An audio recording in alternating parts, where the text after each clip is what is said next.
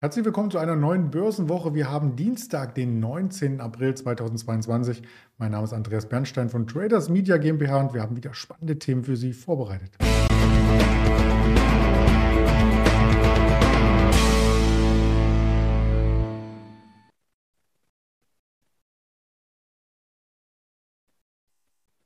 Die Agenda ist vorstrukturiert und schaut wie folgt aus. Natürlich schauen wir erst einmal auf den DAX nach Ostern, auf die Volkswagen-Aktie und zwar nicht nur auf den heutigen Aktienkurs, sondern auch auf die Zukunftsideen, auf eine Lufthansa, passend zu den Osterferien und fragen uns, was läuft denn eigentlich bei Verbio und bei Teamviewer? Und dazu habe ich heute natürlich wie jeden Dienstag den Daniel Sauren zugeschaltet. Hallo Daniel. Schönen guten Morgen. Ja, schön, dass du nach Ostern, ich hoffe, es war ein gutes Fest, äh, frisch erholt zur Verfügung stehst. Genau, Kaiserslautern-Fan, schönes Fußballwochenende gehabt. Alles gut, es war perfekt. So wollen wir das hören und so schauen wir auch gleich in die äh, Präsentation hier rein, die ich vorstrukturiert habe. Ich sagte es schon heute zum 19.04. mit dem ersten Blick auf den DAX. Und beim DAX ist gar nicht so viel äh, passiert. Am Morgen kam er fast unverändert rein in den Handel im Vergleich zu den Indikationen, die wir gestern beim Wall Street Handel schon gesehen hatten. Dann einmal die 14.000 kurz im Blick, dann wieder der Abprall und jetzt wieder Richtung 14.000. Also so einen richtigen Weg nach Ostern hat er noch nicht gefunden. Nee, es fehlt ein bisschen äh, an der Orientierung, wobei diese Seitwärtskonsolidierung ähm, einfach weitergeht. Äh, 13,8 bis 14,8. Äh, die Spanne gilt weiterhin. Äh, jetzt mal kurzer Test. Äh, zwei Punkte unter die 14.000 gefallen am Morgen äh, nach Ostern. Aber was halt wichtig ist, wenn man sich die Gewinnerliste mal anguckt, es sind jetzt eher die Zykliker vorne. Das hat natürlich auch seine Begründung, denn in China tut sich wenigstens ein bisschen was in Richtung äh, Shanghai und Häfen und ähm, dem Handling von Covid dort. Das ist ja ein bisschen absurd. Hier in Deutschland äh, ist das Thema irgendwie durch und äh, es gibt keine Restriktionen mehr und in den USA schon mal gar nicht. Aber in China ist dieses Thema eben noch sehr präsent. Deswegen müssen wir es äh, durchaus noch im Hinterkopf haben. Ähm, ja, und dieses ganze Thema mit der Rohstoffknappheit on top, das sorgt eben dafür, dass auch nach oben dann auf der anderen Seite der Deckel drauf ist. Denn alle sitzen da oder stehen da, wie ich in, im aktuellen Fall, und äh, blicken so auf die nächsten Quartalszahlen. Was wird da kommen? Lifeheit hat heute Morgen gemeldet, äh, jetzt äh, einfach mal eine Aktie, die ich erwähnen möchte. Die kennt wahrscheinlich jeder, dieses ganze Putzzeug und so weiter, was man da in jedem Supermarkt bekommt. Und die sagen exemplarisch, naja, uns äh, tut das schon weh, dass wir auf der Rohstoffseite teurer einkaufen müssen und dann auch Materialknappheit herrscht. Und das werden wir in den nächsten Wochen noch ganz, ganz oft hören. Da bin ich überzeugt. Mhm.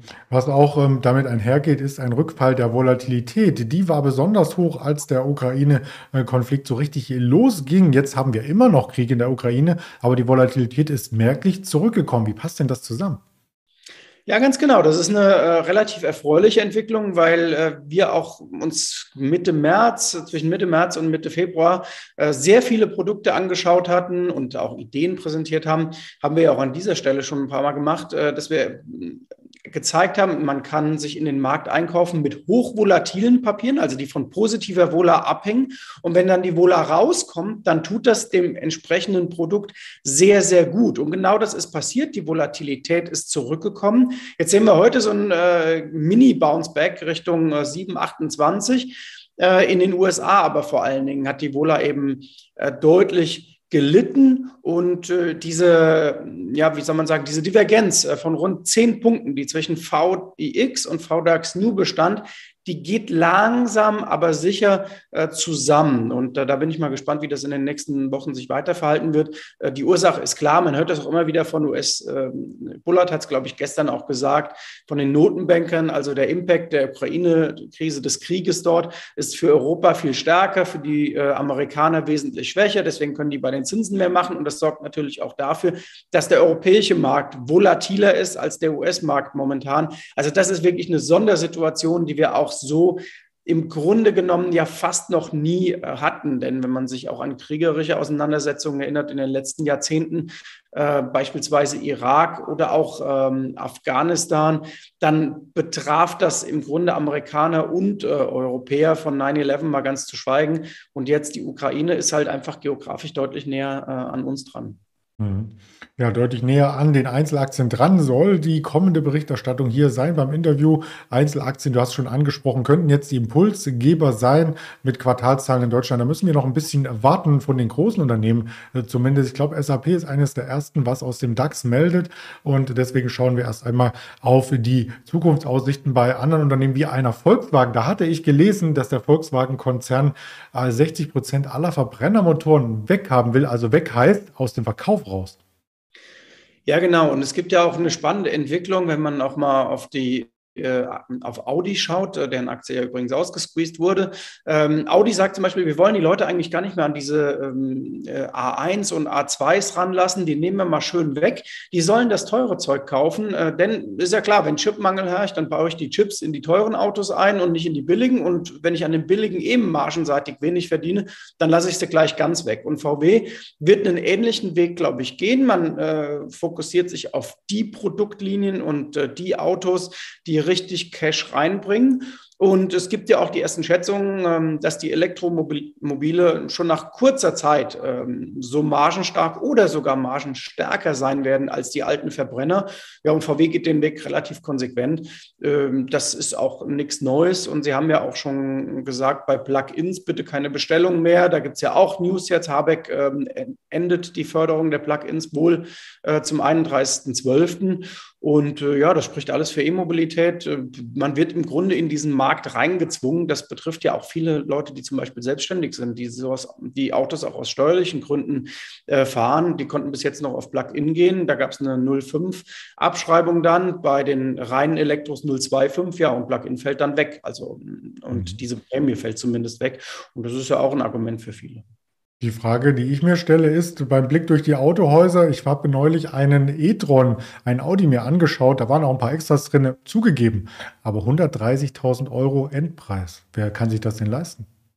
Ja, das ist schon heftig. Also wir haben einen Dreh vom äh, Käufermarkt, den wir jahrzehntelang hatten im Autobereich. Also du konntest ja im Grunde hingehen ins Autohaus und sagen, also wenn du nicht gerade zu Porsche gegangen bist, äh, ich hätte gerne mal 15, 20 Prozent Rabatt. Äh, Listenpreis ist Listenpreis. Das vergessen wir mal direkt. Also sag mir mal, wo euer letzter Preis ist, wie das so schön heißt. Ja, und jetzt gibt es keinen letzten Preis, sondern es gibt ähm, jetzt mittlerweile den Fakt, dass man sagt, die Preise werden immer mehr erhöht und der Kunde muss einfach nehmen, er braucht überhaupt gar nicht nach einem Rabatt fragen. Und übrigens, mal kleiner Nebenaspekt, im Lkw-Segment gibt es das erste Mal in der Geschichte nachlaufende Preiserhöhungen. Das heißt, die Hersteller rufen zum Teil ihre Kunden an und sagen, hm, du hast einen LKW bestellt, das ist schön und gut, aber den Preis, den wir dir damals zugesagt haben, den können wir gar nicht mehr halten. Ähm, der kostet jetzt einfach mal drei bis fünf Prozent mehr. Willst du? Wenn nicht, stornieren wir einfach, weil du kriegst, dann finden wir den nächsten, der das Ding will. Also wir haben einen unfassbaren Dreh vom äh, Käufer zum Verkäufermarkt und das merken alle und das merkt man ja auch im Gebrauchtwagenmarkt. Gebrauchtwagenpreise ziehen massiv an. Also das ist schon irre, was man da hinlegen muss, vor allem für die Kleinwagen. Hm, dann lohnt es sich teilweise, die zwölf Monate zu warten, bis ein neues ähm, Auto produziert wurde, weil die Gebrauchtwagenpreise genauso hoch sind, äh, wie wenn man den neuen ähm, holt. Äh, lass uns auf die Preise von Volkswagen schauen. Was sagt der Aktienkurs? Stabilisierung um die 150, oder?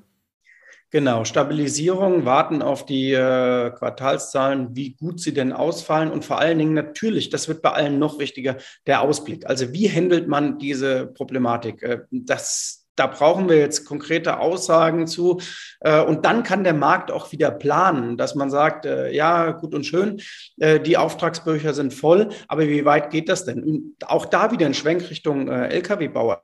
Da hört man ja überall, die Auftragsbücher sind auf Jahre voll bis oben hin. Aber man darf eins nicht vergessen, gerade im Lkw-Bereich gehen viele Kunden so vor, dass sie mal bei VW bestellen, bei Scania, bei Daimler, äh, bei Volvo, bei verschiedenen Lkw-Herstellern. Und wer dann zuerst liefert, dessen Lkw nimmt man und den Rest storniert man. Das ist zum Beispiel im Nutzfahrzeugbereich nicht ganz außergewöhnlich. Und deswegen ist dieses, die Auftragsbücher sind auf Jahre voll, auch mit einem kleinen bisschen Vorsicht zu genießen. Also man sollte da äh, sich den Markt wirklich genau angucken und ja, das tun eben die Investoren auch bei den Aktien. Und deswegen liegt trotz allen guten Umfeldes bei VW, ähm, ja, kommt die Aktie nicht richtig aus dem Quark.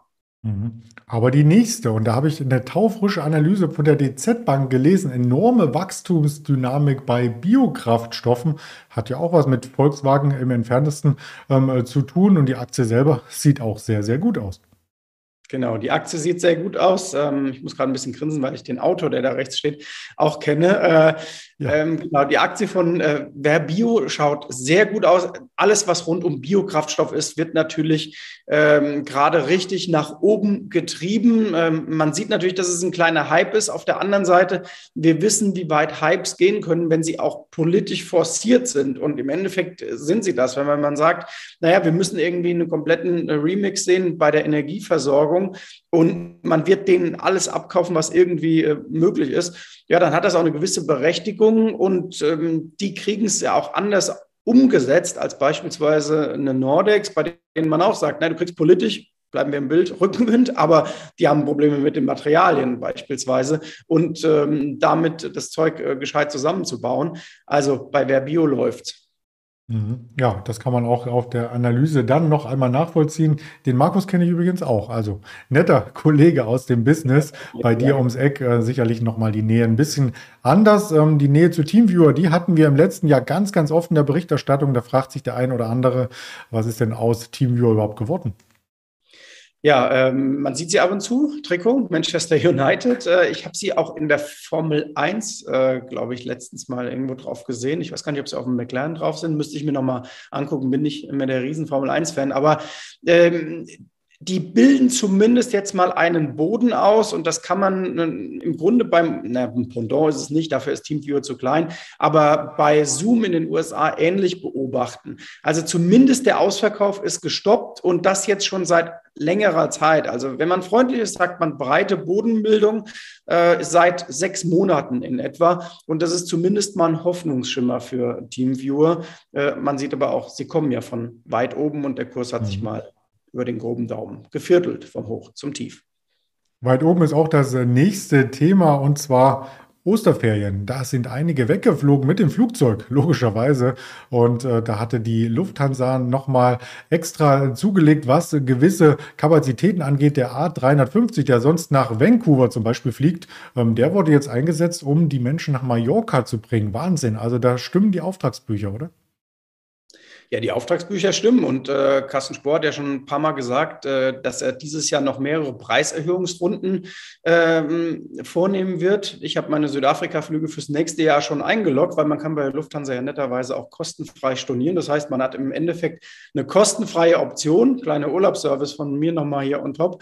Ähm, und übrigens, äh, ich sprach letzte Woche mit jemand, der letztes Jahr sogar mit dem Jumbo nach Mallorca geflogen ist. Der wurde ja zeitweise auch mal eingesetzt, Frankfurt, Berlin.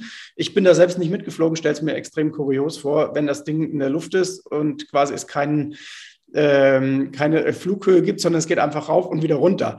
Äh, auch ganz, äh, ganz nett. Aber jetzt fliegen Sie auf jeden Fall mit dem Ab 350 zum, äh, zum Ballermann. Die Lufthansa ist sehr, sehr gut gebucht und die Leute wollen reisen. Man sieht es ja auch bei den Buchungszahlen und bei der Auslastung von Airbnb. Und äh, es gibt ja auch noch ein paar andere ähm, Aktien aus dem Reisebereich, die sehr, sehr äh, spannend äh, sind. Home to Go fällt mir da ein, die hatten wir letztens äh, mal bei uns. Also auch das ist ein sehr spannender Titel. Bei den Reisekonzernen ist immer die Frage, und das bei der Lufthansa natürlich äh, auch, wie hält sich dann mit den Margen und vor allem bei der Lufthansa, ähm, es muss ja Kerosin in die Flieger rein. Also wie können Sie das handeln? Wie gut haben Sie eingekauft? Vielleicht auch auf Termin? Und wie überbrücken Sie jetzt diese Zeit, des zumindest teuren Spotmarkts. Also wie gut sind im Grunde die Händler, die auch die Lufthansa hat.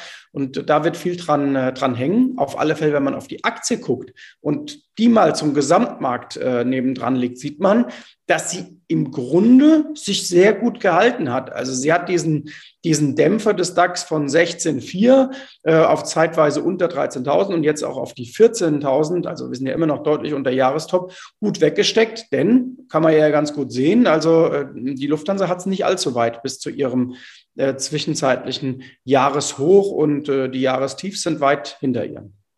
Mhm. 120.000 ähm, Passagiere wurden am ersten Wo Wochenende zu Ostern in München allein abgefertigt. Also das war schon ähm, Wahnsinn. Wir hoffen, dass alle gesund und munter und erholt äh, zurückkommen und dann auch bereit sind für die Quartalzahlen. Die kommen heute, kommen schon einige in den USA nachbörslich eine Netflix und vorbörslich haben wir folgenden Blick für Sie erarbeitet. Lockheed Martin, Johnson Johnson und Halliburton sowie Hasbro, der Spielhersteller, dürfte spannend sein, was wir da sehen sehen. Das Ganze gibt es dann auf den sozialen Kanälen der Alice Exchange auf YouTube, Twitter, Instagram, Facebook und das Interview hier natürlich auch wieder als Podcast bei dieser Spotify, Apple Podcast und Amazon Music zu erleben. Dann wünsche ich dir eine erholsame Woche. Ist ja eine kurze Woche letzten Endes. Viel Sonne. Ich habe die Sonne schon hier und bleib gesund, Daniel. Wir haben sie auch. Heute geht es spät nachmittags mal aufs Fahrrad. Bis dahin. Super. Danke. Ciao. Ciao, ciao.